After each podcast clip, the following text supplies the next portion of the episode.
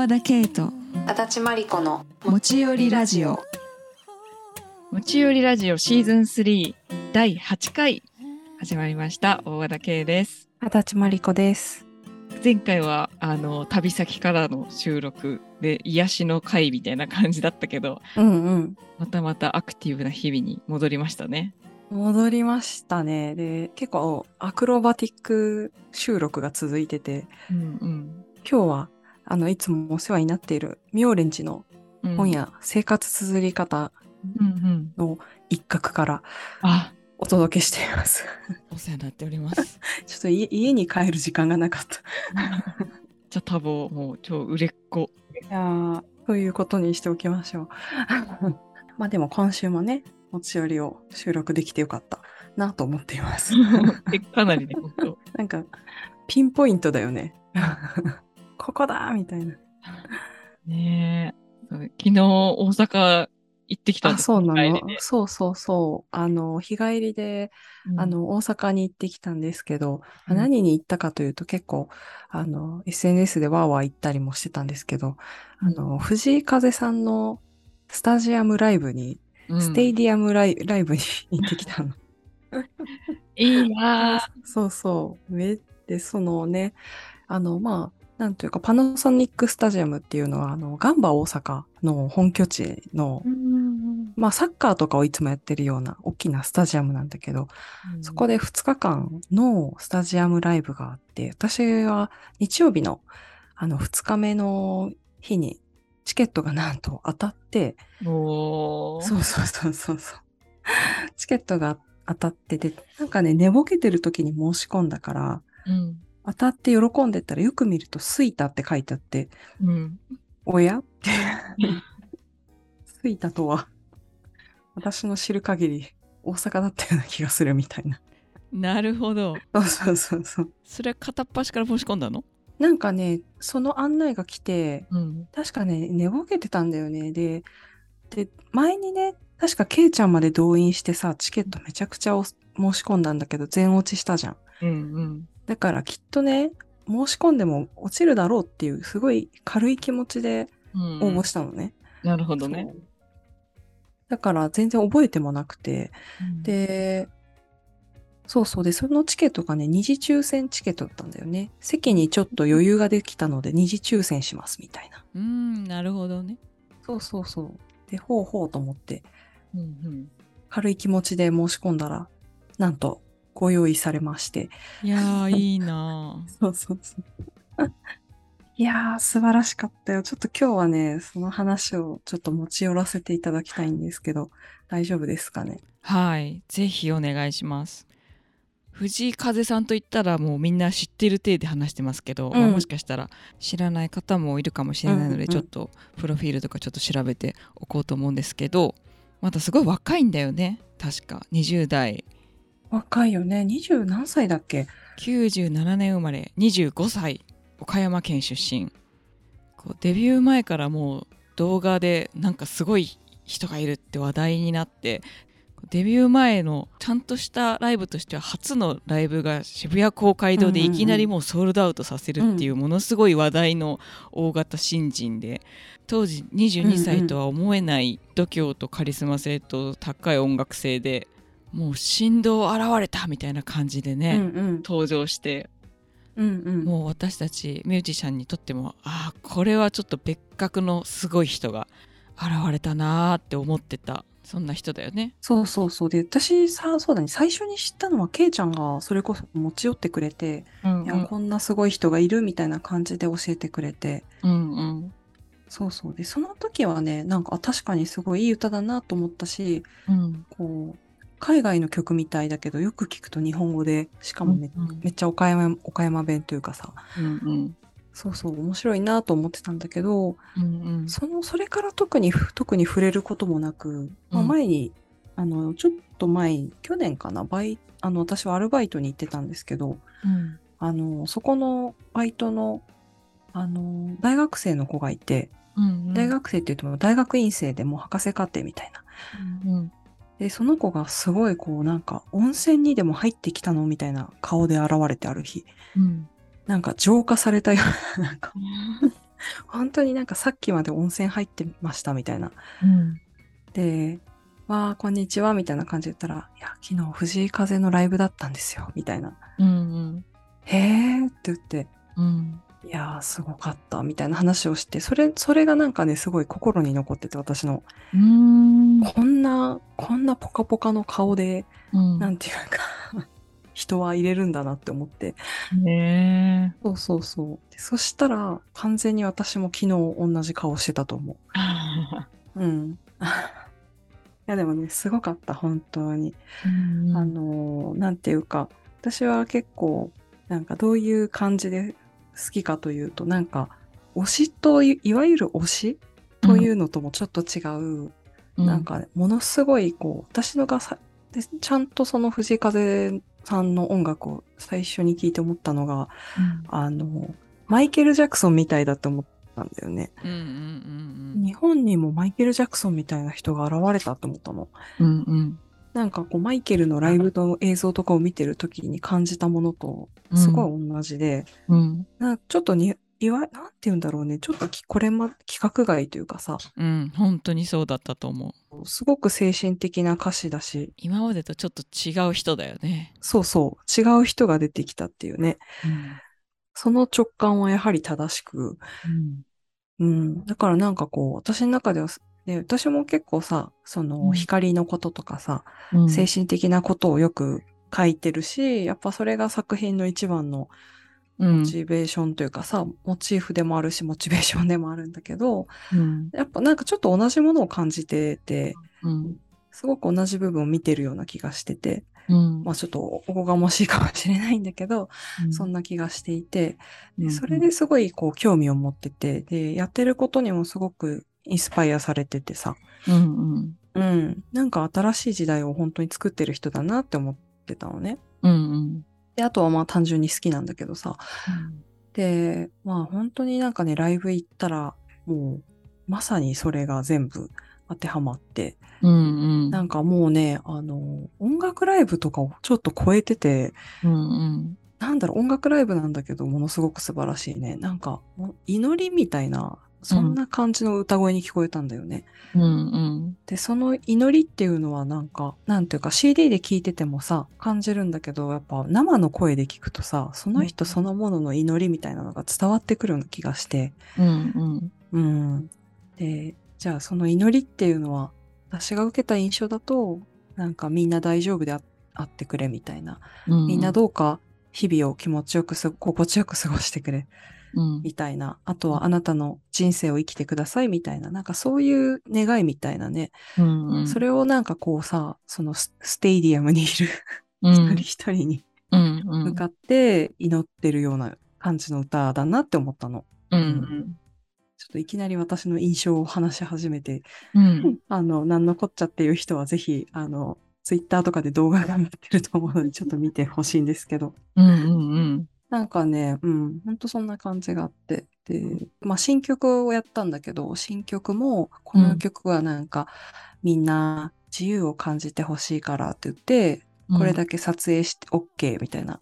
うん。で、結構スタジアムがざわってなってさ、どよめいて、うんうん。みんなすかさず、あの、あっち会場の、本当に光が灯るみたいにさ、みんなのスマホのうん。ライトがオンになって、それが星空みたいだったの。うんなんかもうぎ銀河みたいな。うんうん完全に演出としても成り立ってて、うんうん。もうなんかさ、で、動画をさ、撮ってる人が多いと思うんだけど、うん。それを普通にこうブンブン振ってる人とかも見えてさ、うんうん。なんかすごいハッピーでピースフルな空間だったんだよね、それが。うん。うん。みたいなことをさ、うん。やってのける二十何歳、25歳。すごいなと思って。ううん。ん。いやほんともうなんかねうん。すごい超越した感じだよね。もう実年齢とかなんか一般の人間とかを。そうそうそう。なんか本当になんかね、ライブの時とか見てると、なんか、うん。なんていうの、神様とか展開がさ、なんか、うん。使わしてきた存在って言言われても信じるなぐらいの、ちょっと超越した感じがあるんだけどさ、でもなんねか、いざね、MC が始まったりすると、すごい岡山弁でゆっくり喋るんだよね。うんうんうんうんなんか、みんな今日暑かったけど大丈夫やった？みたいな。みたいな。本当にいきなりなんか、うん。今みなんていうのリビンリビングにいるような感じのうんうん。会話が始まるんだけどさ、なんかそういうのも含めてちょっと超越しててさ。うんうんそんな感じでさ私は一人で行ってうん。あの結構ね高い席というかあの位置的に結構高さのある席だったからさ、こうアリーナ席にいる人たちと比べるとその一体感とかそういう意味ではさうんうん。もちろんちょっと遠いところはあったかもしれないんだけどその分なんかこう会場の全体が見えてさ、うんうん。うん、何が起こってるんだっていうのがすごくよく見えた気がして、うんうんうん、こう本当に何万人もいるステイディアムの中にさうん。なんで stadium って言ってるかっていうと、アメリカでは結構、英語の発音がめちゃくちゃいいから、うんなんか、パナソニックスタジアムのこともちゃんと stadium って言われて、それが面白いから、まあ、真似してるんだけど、面白いっていうか、なんか普通にいいなと思って真似してるんだけどさ、うんうんうん。そうそう。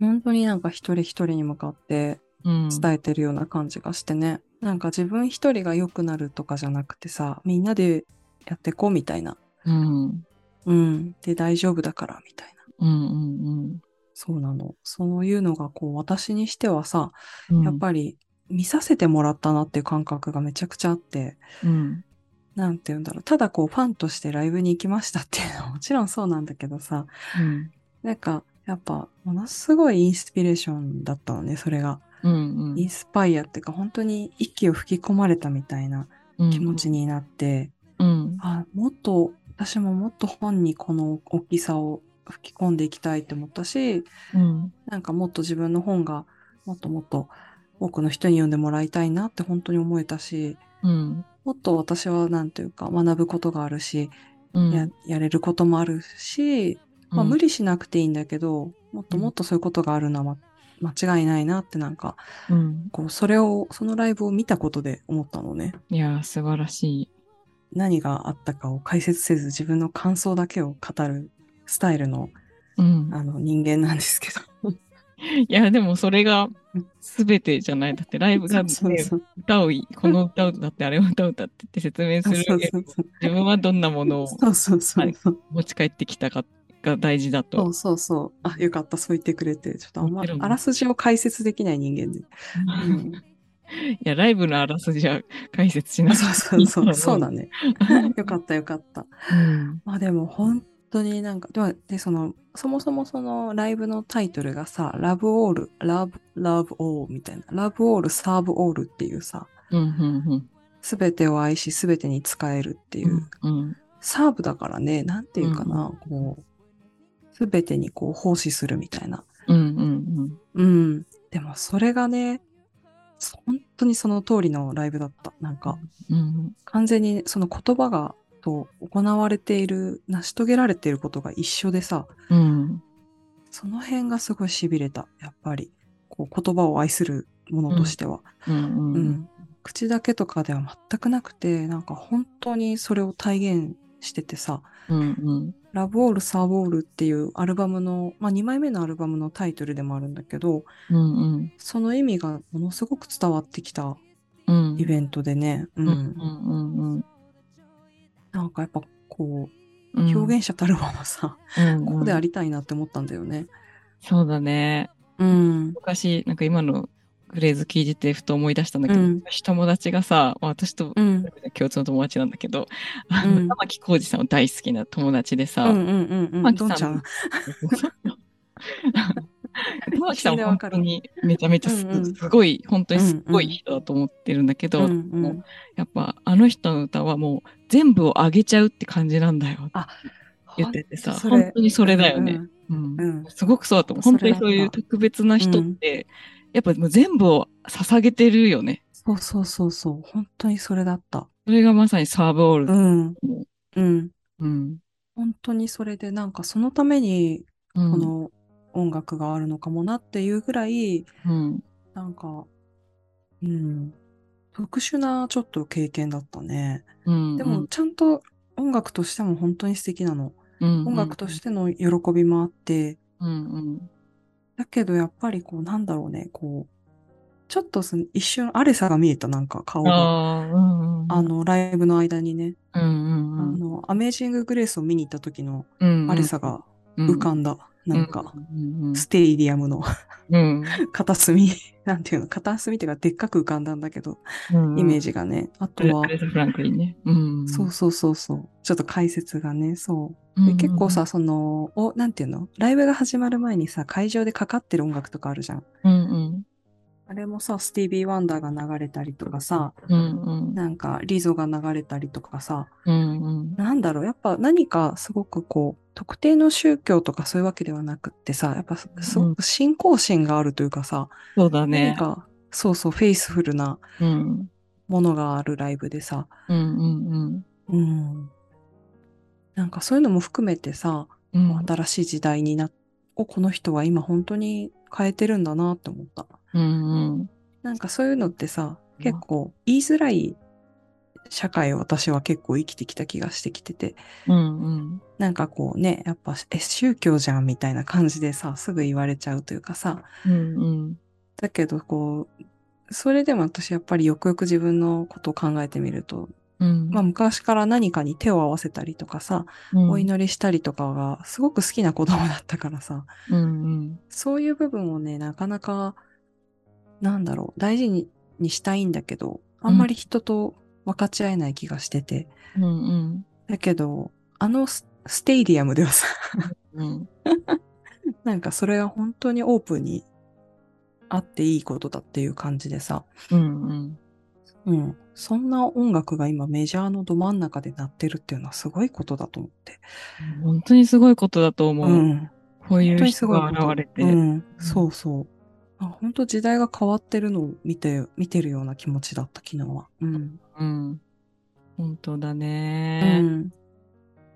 本当出てきたばっかりの時も、やっぱ歌詞を見てさ、その、普段見えている景色だけじゃない、もっと大きなものが、うんうん。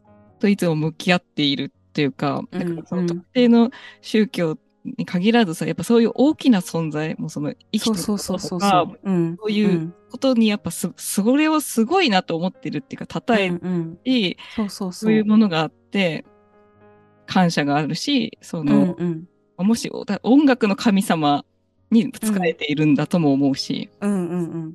なんかよくケイちゃんが言ってる、なんかこう歌ってる時にこう大元とアクセスするみたいな表現をしてるじゃん。うんうんなんかまさにそんな感じがするんだよね。うん。うんうんうんううん。ん。で、私もその感覚めちゃくちゃあってさ、うんやっぱ文章書いてる時とか、本を書く時とかはさ、全部そうなの。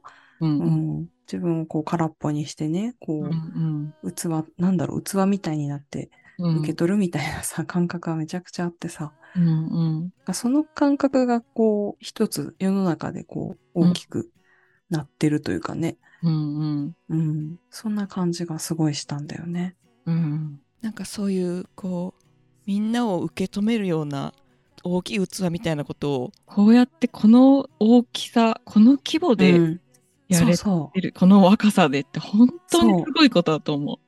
うん、ほんとすごい。なんか、私の中では結構 BTS の、う。うんあ、のーリーダーのね、こううん RM っていう、うんうんナムジュンっていう、うん彼が私はまたすごく好きなんだけど、うんやっぱこう BTS ってさ、国連でスピーチしたりするじゃん。うんうんなんかそ、そういう規模にの、本当に人がね、うんうん。日本にいるなっていう感じがすごいするんだよね。うんうんすごく精神性があって、だけどこう、まあ MC でも言ってたんだけど、うん。まあみんなパーフェクトな存在なんだけど、でも人間やしって言って、うん。人間やから学ぶことまだいっぱいあるから、一緒に学んでいこうみたいなことを最後に言っててさ、うんうん。まあ、まさにそんな感じがするんだよね。超越してはい、しているんだけど、同時に、でもやっぱり、まだ道の半ばというかね、道の途中を歩いているっていううん感覚がまた素晴らしくて、うんなかなかそんな風に言えないよね。言えないよ、言えないしさ、その、うん私も私なりのお祈りの時間を持って音楽をうん。来たけどさ、うんうん。10代も20代の俺は全く外に向いてなかったと思うよ。そんな風に、うんうんうんうんなんかそうそうそう。うんそんな風ではなに絶対にななれない、うんすごいよ。本当に振動だと思う。外どころかね、うん、内側に 外を遮断して生きてた。そうそう。うん。だからね、ほんとすごいよね。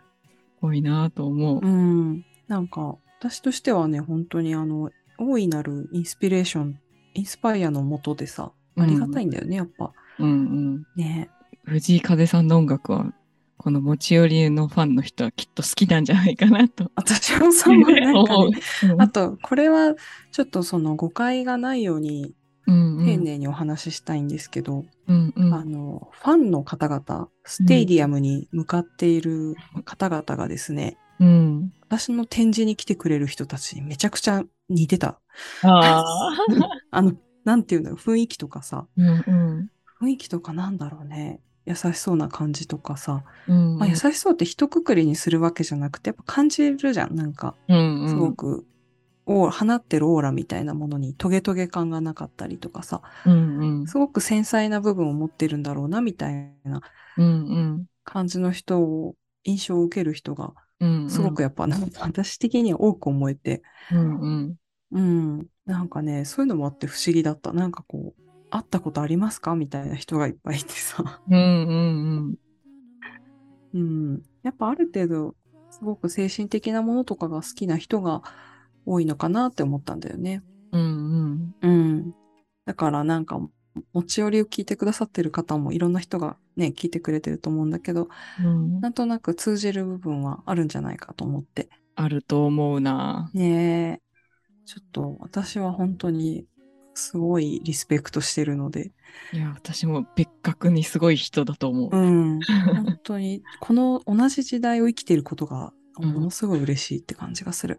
うん。ほんと、ちょっとマイケル・ジャクソン的な存在だと思う。うん。そうそうそうそう。MJ 感がすごい。MJ 感あるね。うん。うん。ねえ音楽的にもね、彼の音楽がね、本当にメジャーシーンにドーンってあるっていうのも本当にすごいな、素晴らしいなって。曲かっこいいよね。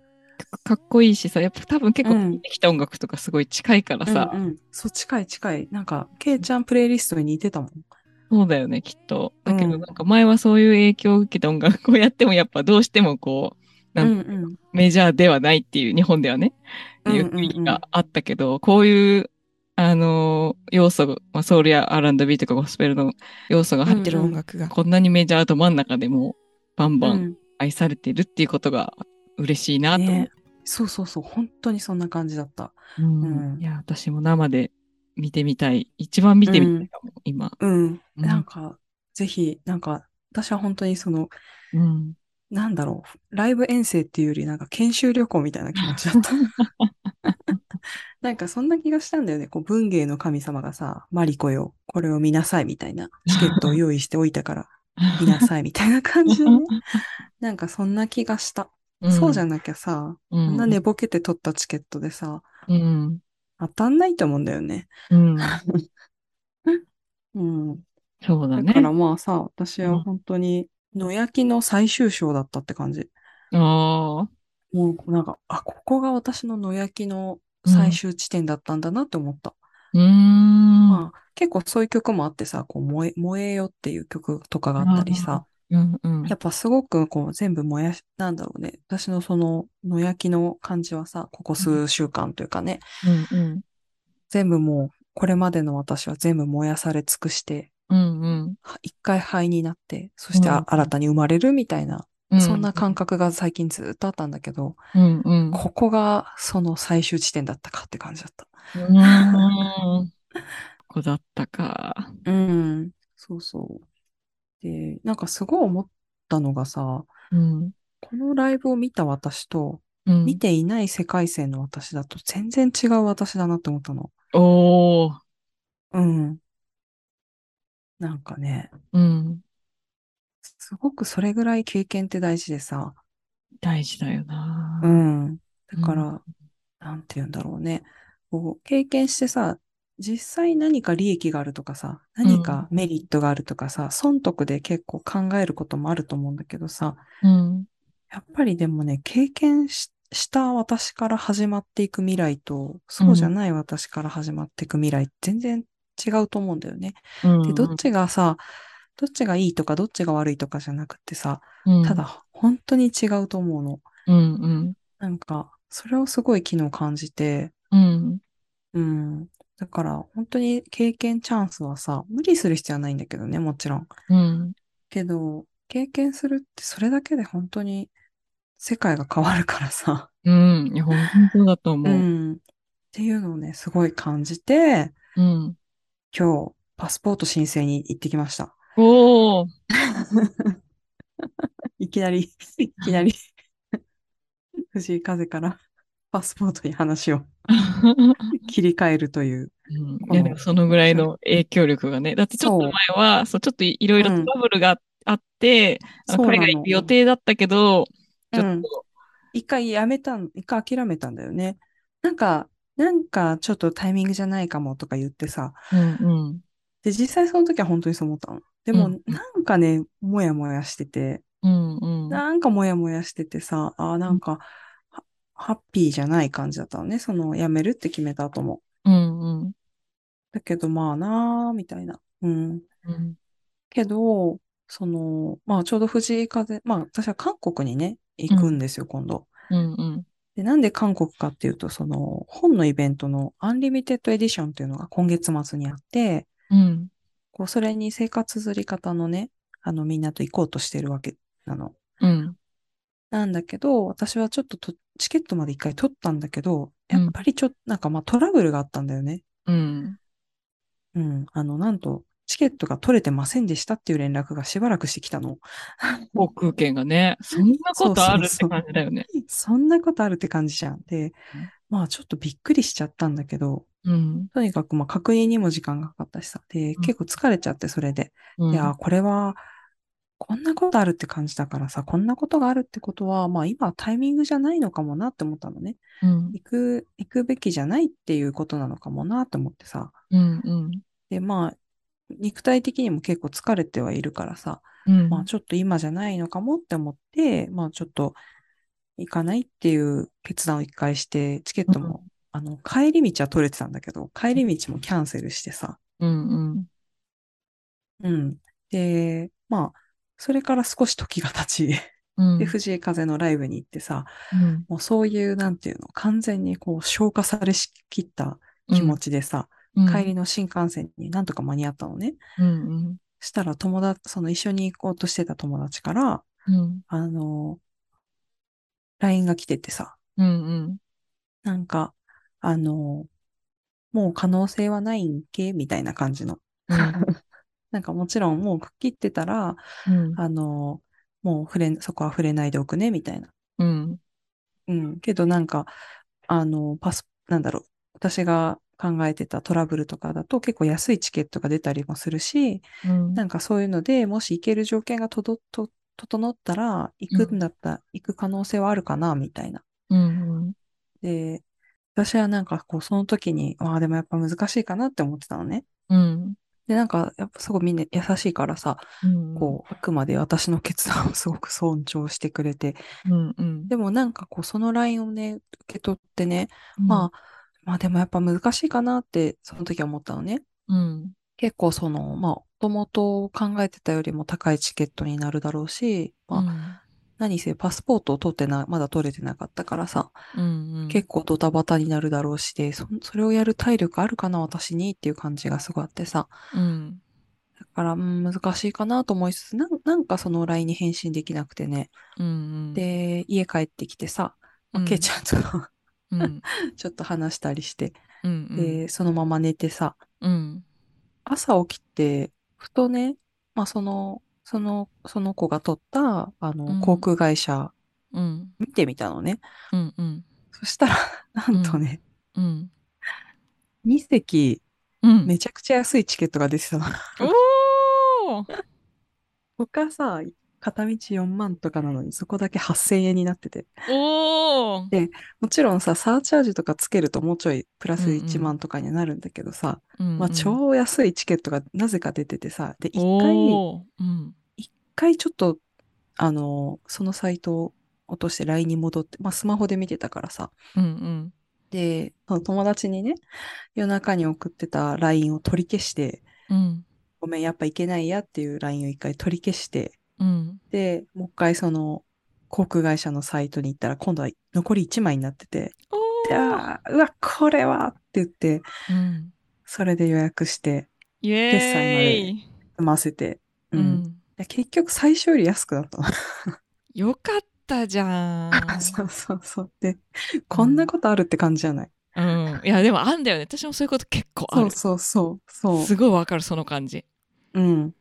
いやで、本当にね、なんか私その時に思ったのがさ、うなんでじゃあそそれをやろうと思ったかっていうとね、うん。やっぱそのさ、藤井風のライブを見見た時のに強く感じた、このライブを見た私と見ていない私では、うん。全く違う世界が始まる、違う世界に分岐するっていう感覚がね、うんうん韓国も同じなんじゃないかなって思ったの。うんうん。で、やっぱね、仲間とさ、韓国に行ってさ、本のことをうん。やってくるわけじゃん。で、うんうん。何が起こるにしても起こらないにしてもさ、間違いなく楽しいしさ、うん。で、間違いなくいろんなことを吸収して感じてくると思うのね。うんそれがある世界線の私とさ、うんうんそうじゃない世界線の私ってす全く違うものじゃん。うん。全く違うね。私はなんかその、それをちょっとね、うん。そっちの韓国のある世界線に行ってみたかったの。うんうんうん。うん。いやよかったっていうのよかったがさ、そうそう。それでね、うん。で、慌ててパスポートもさ、うんうん。でもう調べたらさ、まあ、うん。パスポートって1週間ぐらいで取れるんだけどさ、うん。今韓国に入るためにはさ、あの、うん。ビザの代わりに ETA を取んなきゃいけないからさ、全くそれがこの間の私のオーストラリア行く前のと多分同じ同じプロセス踏んでるじそれが72時間前に申請しなきゃいけないやつだったの。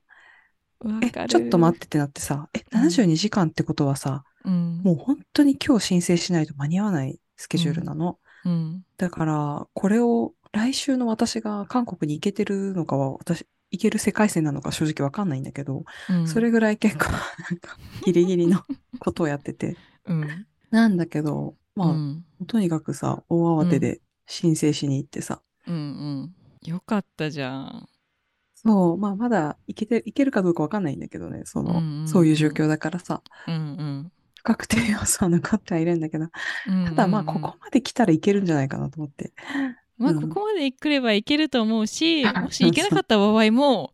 なんかこのタイミングでパスポート急いで作っといてよかったねみたいなことがきっとそう起きたそうそうりすると思う。そう、そう、そんな気がするの。なんかね。うんでさ、そういう発想をするのがさ、うんそういえば私だったなって思い出したの。うんで、多分私はいろんなことをね、こう、うんうん多分お金を使うっていうことがやっぱすごい不安だったと思うの。うん根底にね、あるのがさ、うんうんめちゃくちゃ不安だったと思うの。うんけどさ、それってなんか、お金がないっていう状況をさ、ずっうん。と自分で受け入れてる。当たり前だと思ってるけどさ、うんうん。でも、そうじゃないかもしれないじゃん。そうだね。新しいチャンスっていうふうにさ、うん。なかなか疲れてる、不安になってる時とかってなかなかそうは思えないんだけどさ、うんうん。え、実はものすごいさ、まあ、チャンンスかもしんないしさ、うんうん。でチャンスじゃないにしても何かしらさ、起こるわけじゃん。うん。あ私そう。で、そしたらものすごい気持ちが晴れてさ、うんうん決断した後に感じてたモヤモヤ感がなくなって、うんうんああ、よかった、もうこれだけでいいやと思って。うんうん 少なくとも今私は自分のディシジョンにものすごいハッピーであるし、うんそれだけでいいわと思った。そうだね。うん。なんかモヤモヤしてる時ってなんかね、うんなんかがさ、ハッピーじゃないんだよね。ちょっと言い訳がましいっていうかさ。そうね、まあ、その消極的選択をするためのこうまっとうな理由をいっぱい探そう、そう探そうとして自分を納得させようとするみたいなね。そうそう。まさにそれだったの。言い訳のうんためのさ、それっぽい理由をさ、探してきて。うんうんで、多分それは別に嘘じゃないのね。嘘ついてるとか、うんうんうん自分を騙してるとかじゃないんだけど、うんうんなんかね、あれ？みたいな。うん。うんうんでもなんか今回のさ、うんなんだろうね、行くぞっていうことにした、うん。した後はすっごい気持ちが晴れやかでさ、うんうんわかりやすいなって思った。ううん。うんうん。んいやーめっちゃわかるしでも、うん。そそこでやっぱりさそのマリコちゃんをい動かしたのはやっぱ藤井風さんのライブでさ。やっぱそういうことだよね、うんそういうことができたらいいよねなんか私たちがやってることももちろんその芸術音楽とかに限らずさ、なんか今日たまたま誰かに笑いかけたとかさなんか。美味しいご飯を作ったとかさそんなことでさ、そうやって人は決断を変えたりするわけじゃん。そうそうそうそう。本当そうなの。ねうん。前回の持ち寄りラジオを聞いてうちのお母さん穂高養生園行くことに決めてたからね そう、それがめっちゃ面白かった。そうそうそう。まあそのぐらいさね分岐していくきっかけに誰しもがねなってるしね。なってるなってる。やっぱなんか人ってさ、インスパイアし合って生きてるよね。うん、そう思う。うん。やっぱさ、人にさ、か人を変えることってできないじゃん。うんうんやっぱその人にはその人のさ、うんうん。人生があるからさ、うんうん。人を変えるとか絶対できないと思うんだけど、でもさ、うんその人が楽しそうにしてるだけでさ、うん。あれ？私もやってみようかなってなったりするじゃん。うんうんうん。まさにまさに。なんかね、やっぱ自分のことをさ、本当にうん。やるっていうのはすごいそういう意味で大事だなと思って。うんうん。でしたらあとは勝手にさ、人は結果としてインスパイアし合うみたいなね。うんうんだから自分のさ、勤めというかさ、自分のね、お勤めを、うんやっぱ自分のね、心を込めてさ、うんやっていくっていうのがさ、すっごい大事なんだなって思ったの。うんほんとそう。ん。ね。本当に芸術とかに全然限らずね。ううんん。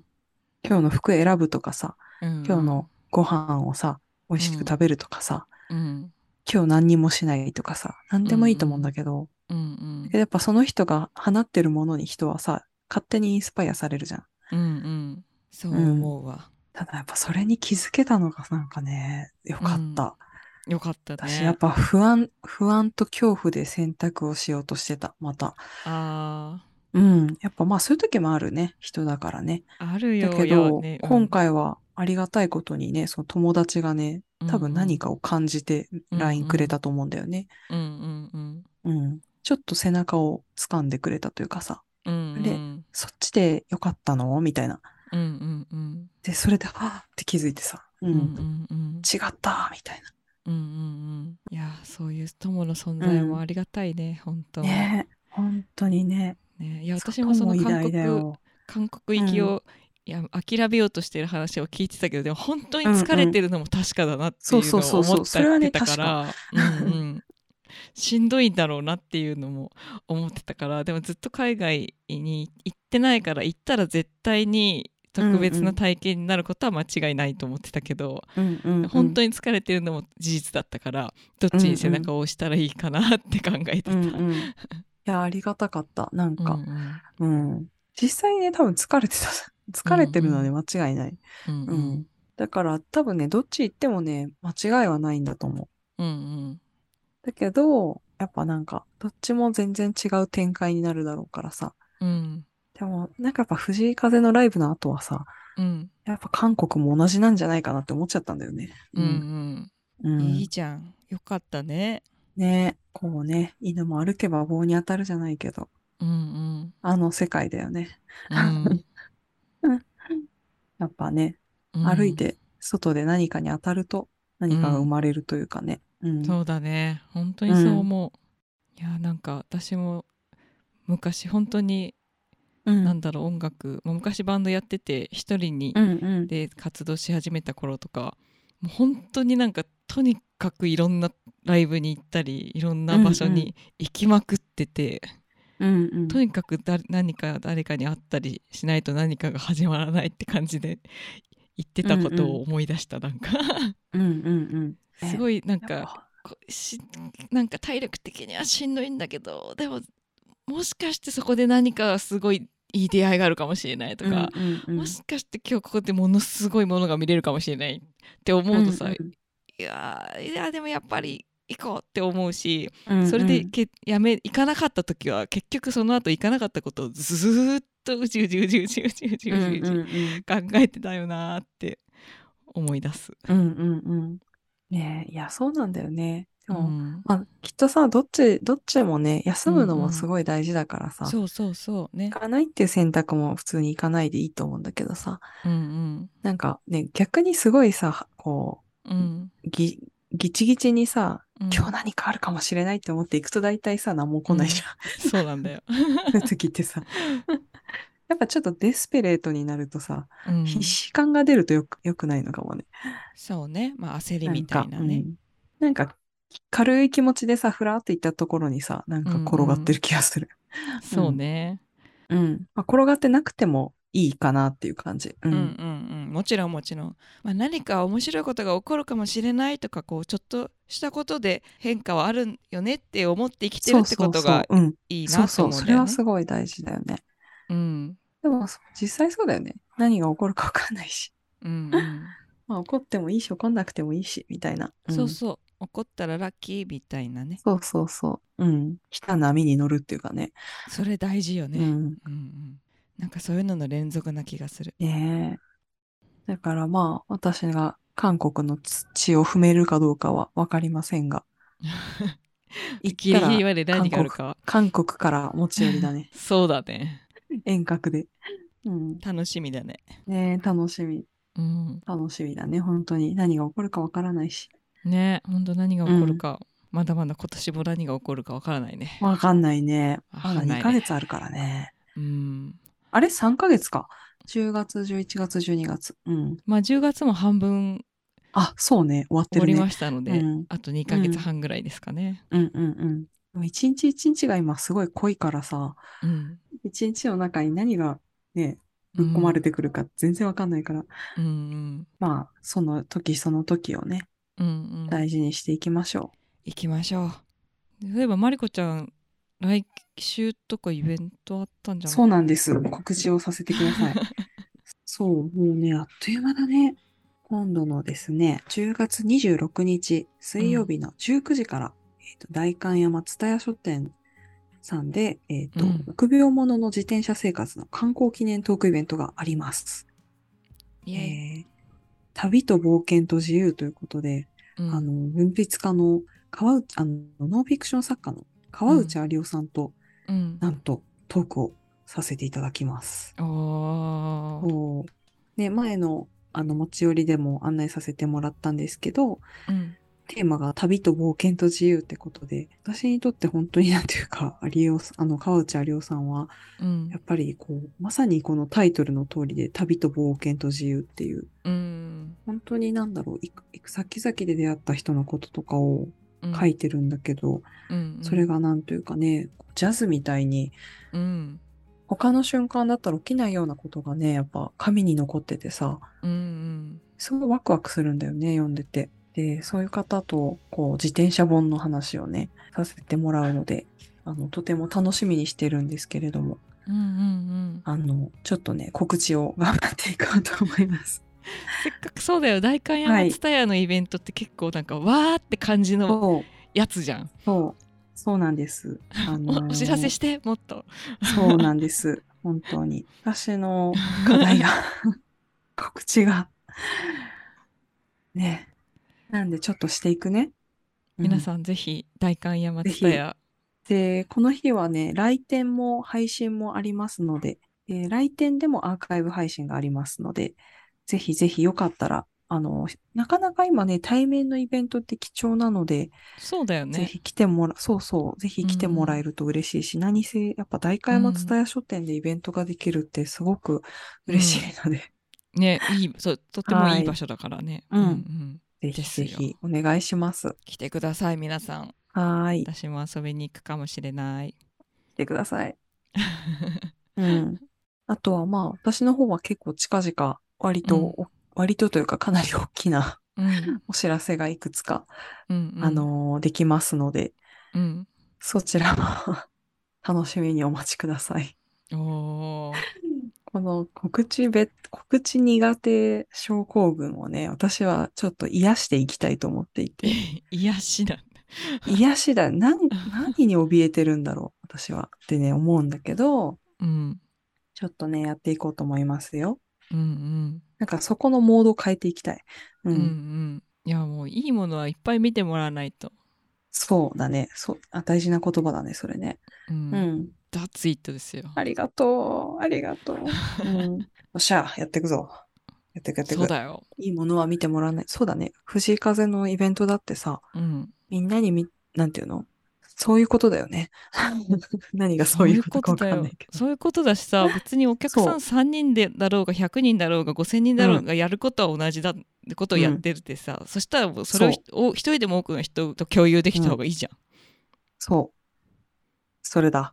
うん、ステディアムをやります。はい、そうだね。まあ、このようにねこう、うん、人間としての 弱さも含めて、まあ、大きくなっていこうと思いますので、皆さん見守ってくれると嬉しいです。まあ、一緒に楽しんでくれたら嬉しいですね。うんうん、それが一番だよね。はい、うん。はい。告知以上ですか？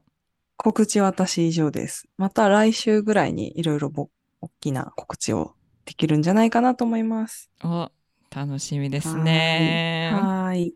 はい。じゃあこ私も告知しますねじゃあ、うん、堂々と告知しますね、まあ、前からお知らせしてます、えー、活動10周年記念のワンマンライブが11月9日水曜日に、えー、東京青山月見る君を思うというライブハウスでやります、えー、7時会場7時半スタートでこの日はフルバンド編成私とバンドメンバー5人そしてえー、スペシャルゲストとしてシンガーソングライターのジン、ジンくんが参加してくれることになりました。素晴らしいですね。えー、ジンくんは、そう、めちゃめちゃ、あの、マリコちゃんとも実は一回ジンくんのね、あの、パフォーマンス見てるんだよね。うんうん、そうそうそうそう。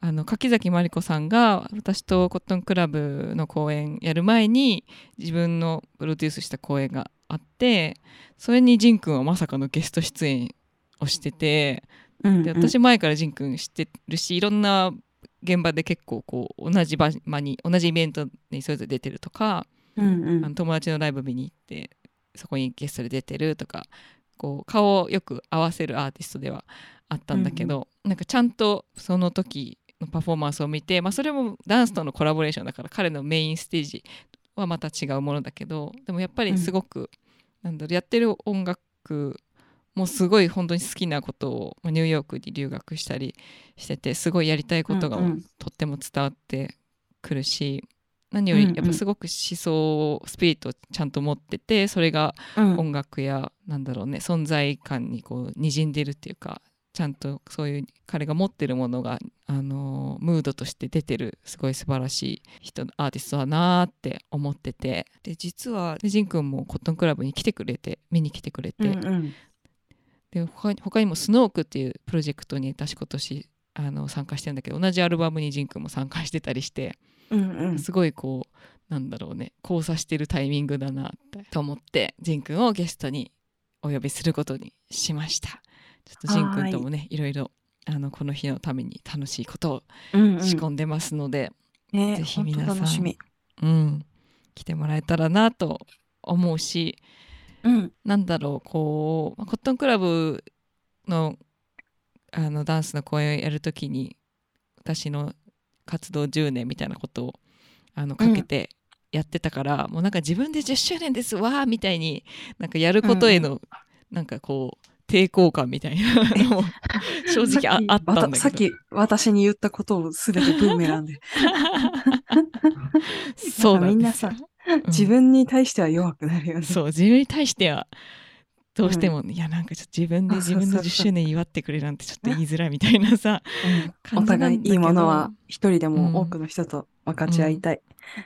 うん、ねと思ったし、やっぱとすっごく特別な10年だったなって本当に思ってるから、うんうん、それまでの自分の人生と全然違うなって思うぐらい、この10年は本当に濃い10年だったから、うんうん、もう祝ってとかじゃなくてとにかくその感謝は本当に伝えたいと思ったし、そこで私が見てきたものは、やっぱりその10年前に分岐して全然違う道に行ったんだと思うしね、うんうんうん。10年前に一人でこのスタイルでやっていくんだって決めてやったそこで分岐した道が、からの10年で今日だよっていう。またここからねいろんな可能性でどんどん人生は分岐していくと思うけどその中で、たくさんのこんなに世界中にたくさんの人がいてでも今こうして出会えたり、まあ、出会った直接会ったことはなくても音楽で出会えていたり、うんうん、そういうものがの感謝とか不思議さとかを感じるから、やっぱりなんか、みんなと分かち合いたいなと思っています。そうだよ。うん。うん。それを大きくしていこう。うん。そんな気持ちです。えー、いや、日々ね、日々成長ですね。うんうん、日々成長ですね。ね。うん。うんうん。以上、私のお知らせでございました。はい。私たちからのお知らせでした。はい。そんなわけで、今週はこんな感じかしら？あ、そうだね。今度ね、また朗読とかちょっと持ち寄りたいな。うん、すごい最近買った本がね、うん。うん、てか最近読んでる本がすごい良くて、うん。ちょっとまたお知らせします。あ、気になりますね。うん。うん、じゃあちょっとまた次回楽しみにしております。その持ち寄りも、うん、また持ち寄ります。えー、うんうん。え皆さんからもぜひ持ち寄りやメッセージ。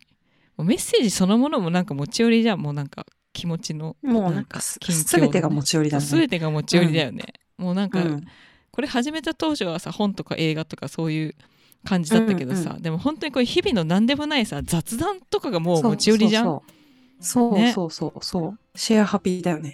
そう。シェアハピーだしさ雑談がやっぱ大事だなってさ、うん、特にコロナ禍以降本当になんかさ雑談の機会ってやっぱ減ったと思うしさ、うん、なんか、この「持ち寄りラジオ」も聞いてくださってる皆さんと私たちがこう雑談してるぐらいのね感じになったらいいよね。でもそれが一番豊かだよね。ねそう思うすごく。